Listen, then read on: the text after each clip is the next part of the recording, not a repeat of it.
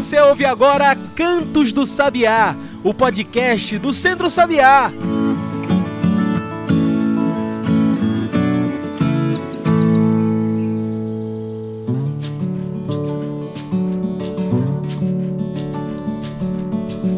Olá a todos e todas que nos ouvem agora pelo Spotify e demais plataformas. Eu sou João Lucas, comunicador do Centro Sabiá, e está começando agora o Cantos do Sabiá, nosso podcast semanal sobre o campo, a cidade e o mundo. Cantos do Sabiá é o nosso podcast semanal. Então, se quiser receber um podcast novo toda semana, segue a gente aí. Aproveita e passa para um amigo, para uma amiga. Você quer ver o Cantos do Sabiá chegar cada vez mais longe? Então mande para o seu pessoal. Aproveite e responda também às pesquisas do Cantos do Sabiá que a gente está publicando no Spotify. Toda semana tem uma pesquisa nova também com o podcast. Você também pode passar pelo nosso site e encontrar tudo o que o Centro Sabiá produz. Então anota aí www.centrosabiá.org.br. Se preferir, Instagram, Twitter, Facebook, procure por Centro Sabiá. E antes da gente começar nossas conversas justamente sobre o IBGE e a importância da pesquisa, a gente lembra da campanha do Centro Sabiá em prol da pesquisa. O IBGE, o Instituto Brasileiro de Geografia e Estatística, produz pesquisas que são fundamentais para entendermos a realidade do nosso país. Então, se baterem à sua porta, faça questão de responder. Cada resposta é fundamental para que o Brasil possa criar políticas públicas, novas leis, auxílios e muito mais. Para a gente entender melhor sobre a pesquisa do IBGE, se liga no spot que vem a seguir. Ô de casa, pesquisa do IBGE. Você sabe para que serve a pesquisa do IBGE? O Instituto Brasileiro de Geografia e Estatística, ou IBGE, produz pesquisas que são fundamentais para o Brasil. Uma pesquisa que é importante para entendermos a realidade econômica, as condições de vida, o trabalho, meio ambiente, tanto no campo quanto na cidade. Cada pesquisa ajuda o Brasil a fomentar novas leis de segurança, políticas públicas para o campo e para a cidade, além de ajudar a entender as diferentes realidades de um Brasil tão gigante. É por isso que precisamos das pesquisas do IBGE e é por isso que o IBGE precisa de você. Se baterem a sua porta, não deixe de fornecer dados para a pesquisa. Realização Núcleo de Comunicação do Centro Sabiá.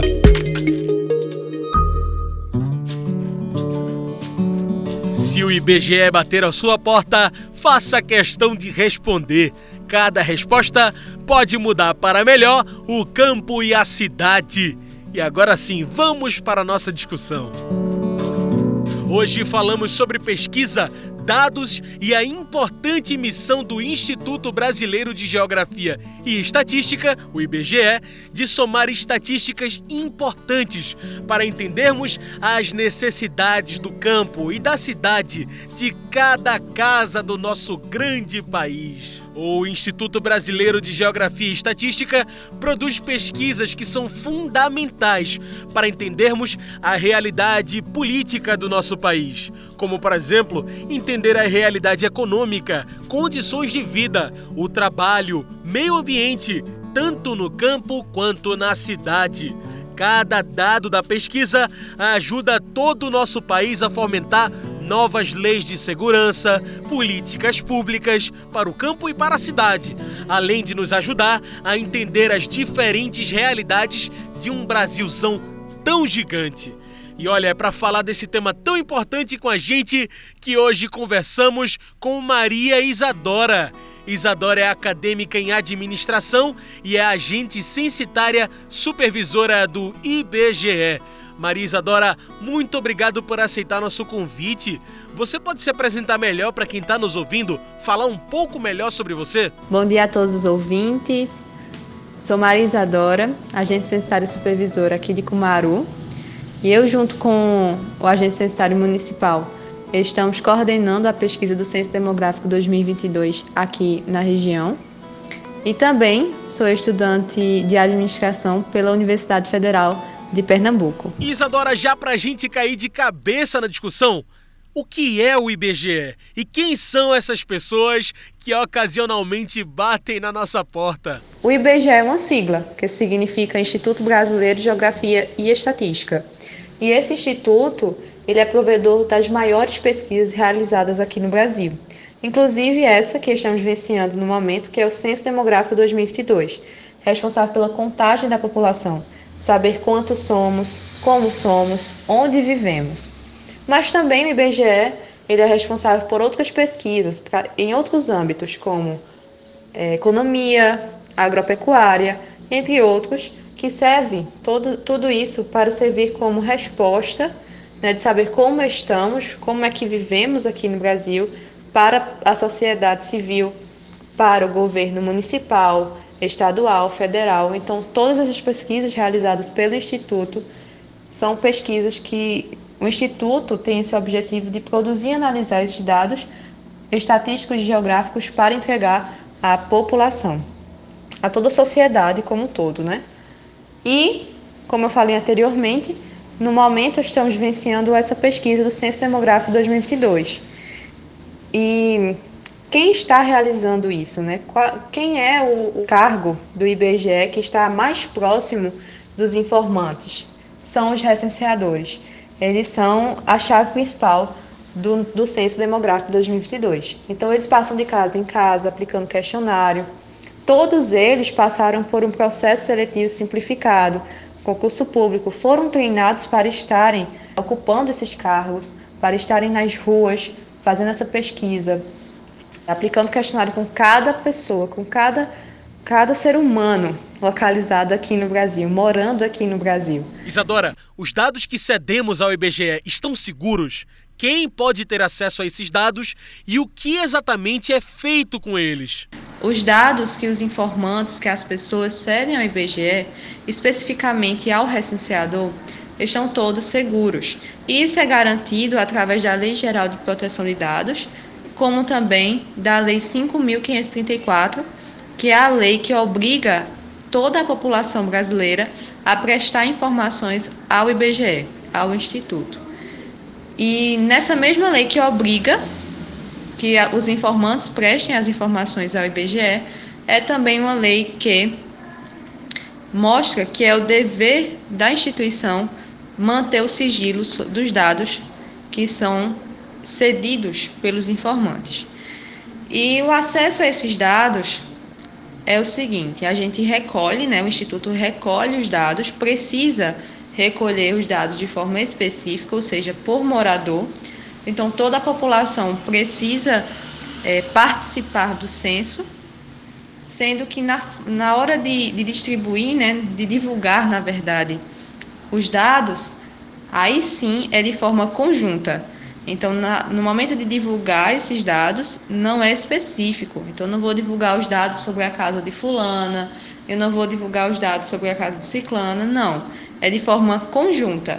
Então, a divulgação de dados ela é feita de forma, por exemplo, é, 60% da população brasileira são mulheres, 70% da população brasileira são adultos ou jovens. Então, estou trazendo alguns exemplos. E isso a gente vai realmente saber depois do censo demográfico. E todos esses dados, de forma conjunta, né, que a população, a sociedade civil, o governo municipal, estadual, federal, esses dados que são divulgados, que é para todos, né, para todas essa, essas entidades, são utilizadas para novas políticas públicas, no caso de governo, para a sociedade civil, para, por exemplo, é, pesquisas de âmbito acadêmico. Então, esses dados são utilizados de várias formas, né? Porém, a divulgação dos dados feita pelo IBGE é feita de forma conjunta e não de forma específica. Muito bom. Bem, agora a gente vai fazer uma pequena pausa. Fica aí que a gente continua já já essa conversa com Maria Isadora. Hoje estamos falando sobre a pesquisa do IBGE e a importância da pesquisa no Brasil.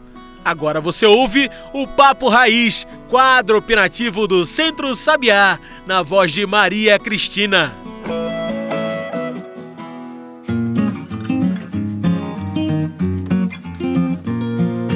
Papo Raiz, opinião e informação na voz de Maria Cristina. Papo Raiz é o quadro opinativo do Centro Sabiá.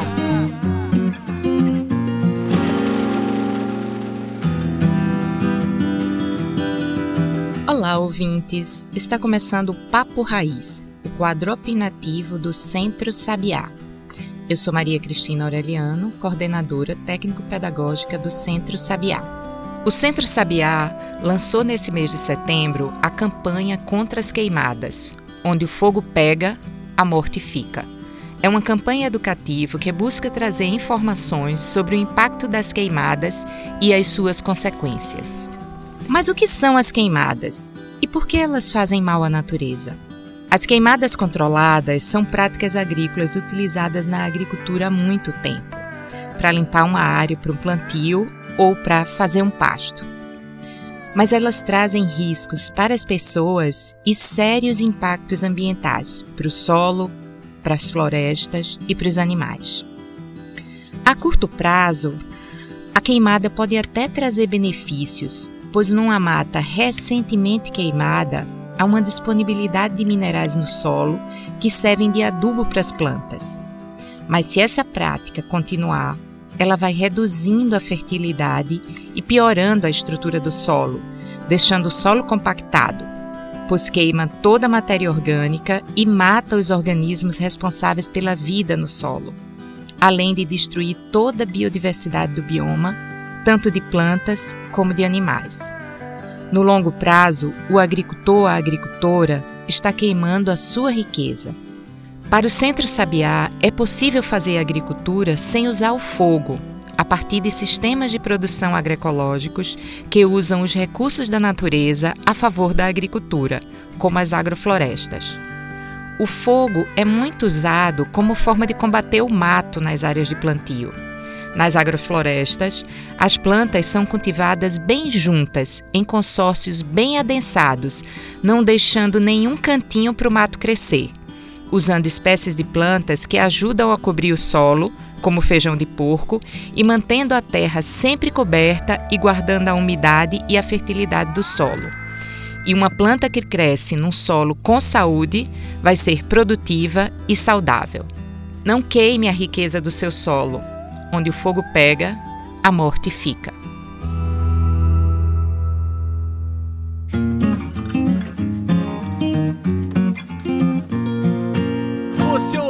Papo Raiz, opinião e informação na voz de Maria Cristina. Papo Raiz é uma produção do Centro Sabiá.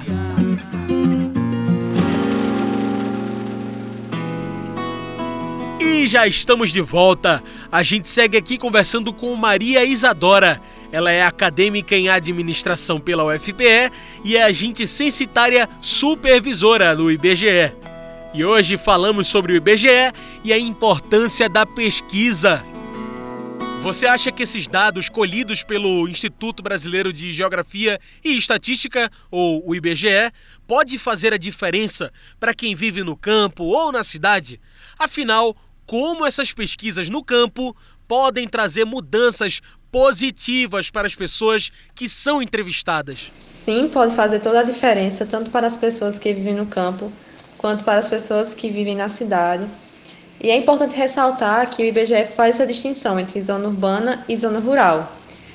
E quantas pessoas moram naquele, na zona urbana, quantas pessoas moram na zona rural, qual é a faixa etária da zona urbana, das pessoas que vivem na zona urbana e também na zona rural, como está o saneamento básico em cada uma dessas áreas, enfim, é divulgado todos esses dados. E os dados que são gerados pelo IBGE têm um fator de grande importância para toda a população, tanto para a implementação de políticas públicas pelas entidades governamentais, como também pelo interesse privado, né? As empresas têm aquele interesse de trazer um segmento de mercado, alguma empresa para determinado território, para determinado município. E para eles trazerem isso, precisa entender como está aquele território. Quem vai entregar esses dados é o próprio IBGE. Como também para as ONGs na realização de projetos para toda a comunidade, determinado município, estado ou país. E é obrigado a participar, Isadora? Que diferença faz se a gente participa ou não? Sim, é obrigado a participar. E como eu falei anteriormente, isso é garantido pela Lei 5.534, em que prevê que todo cidadão brasileiro deve responder ao censo demográfico, ao IBGE, mas é como também tinha falado anteriormente, né? É dever do próprio instituto é, garantir o sigilo desses dados das pessoas. E a diferença que faz quando a pessoa participa ou não é que a partir do momento que ela deixa de participar, né, deixa de responder o questionário, os recenseadores eles aderem a perguntar quantas pessoas moram naquele domicílio. Então, fala com o vizinho ou até com o agente de saúde para saber quantas pessoas moram naquele domicílio. E recolhendo esse dado, só será esse dado. Então, deixa de lado os aspectos socioculturais daquele, daquelas pessoas que moram ali. Então, isso mudará na criação de projetos e programas sociais, porque é como se essas pessoas ficassem inexistentes para essa, essa, essas, esses dados socioculturais. E na pesquisa a gente acaba entregando dados que são bem íntimos da família e da convivência, não é verdade? Esses dados ficam disponíveis a todos ou é sigiloso? Afinal, quem tem acesso aos dados do IBGE? Sim, os informantes precisam entregar dados como o nome completo de cada morador da casa, data de nascimento, é, parentesco em relação ao, ao responsável pelo domicílio, é, entre outros. E no questionário de amostra, né, no básico eles perguntam apenas o trabalho e a remuneração do responsável pelo domicílio, mas no questionário de amostra pede o, o trabalho e a remuneração de todos que moram na, na, na casa, né, no domicílio. Então tem todo esse esse aspecto íntimo da família e da convivência de cada um. Mas também é, vale ressaltar, como eu já tinha dito anteriormente, que existe esse sigilo de todos esses dados que são prestados pelos informantes e levando em conta que todos esses dados são gerados, né, divulgados de forma conjunta, né, e não de forma específica. Chegando nos finalmente da nossa entrevista, Isadora, eu te pergunto, como esses dados podem ajudar na construção de um Brasil mais justo? Como esses dados podem ajudar diretamente a gente que faz parte e responde à pesquisa. Para a construção de um Brasil mais justo, é preciso conhecer a realidade do Brasil. Então, por exemplo, quando um filho ele está passando fome e o pai observa aquela realidade, ele busca a partir desse momento é, trazer alimento para o filho. Então, através dessa analogia, podemos perceber que quando existe aquele conhecimento do que está acontecendo, né, de bom, de ruim, naquele lugar, é que passamos a buscar é, situações para retirar essas coisas ruins, né? Então, no caso da desigualdade social, a gente vê que isso é está cada vez maior aqui no Brasil e é uma realidade. E a gente precisa saber onde existe isso, onde quais são os lugares que estão gritando por ajuda, né? E através disso, né, o governo, através de políticas públicas, as empresas, enfim, buscarem formas, as ONGs, né, buscarem formas de, de mudar aquela situação. É isso, Isadora, muito obrigado pela sua participação. Infelizmente, nosso tempo de entrevista está acabando. Tem alguma mensagem que você gostaria de deixar? Alguma consideração final? Eu que agradeço por essa oportunidade de retirar algumas dúvidas, né? Isso é muito válido para toda a população, é a retirada de dúvidas sobre o Censo Demográfico 2022. E a mensagem que eu, que eu queria deixar aqui é que, para todas as pessoas que estão ouvindo, por favor, respondam ao censo demográfico, é, acolham os recenseadores em suas casas e Levem para eles as informações é, sinceras, fidedignas. Não deixem de lado qualquer informação com medo de não existir é, liberação desses dados. Não irá existir, é tudo no sigilo né, sobre as informações de vocês. é, serão gerados esses dados, serão divulgados de forma conjunta e não é, específica, como eu também já havia falado.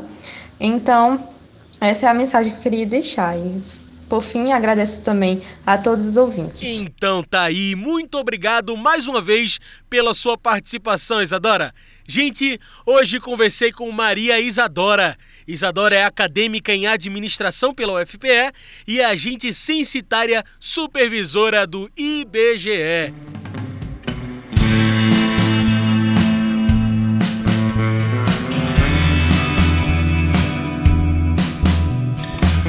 Pessoal, é isso! O Cantos do Sabiá vai ficando por aqui. Muito obrigado por participar com a gente. Siga participando, acompanhando o Centro Sabiá. Instagram, Twitter e Facebook, procure por Centro Sabiá. Segue a gente lá e toda semana você vai saber com antecedência quem é o nosso convidado, quem é a nossa convidada do Cantos do Sabiá. Esse foi o Cantos do Sabiá, uma produção do Núcleo de Comunicação do Centro Sabiá, com minha voz, João Lucas. Tchau, pessoal e até o próximo Cantos do Sabiá. A gente se encontra na semana que vem.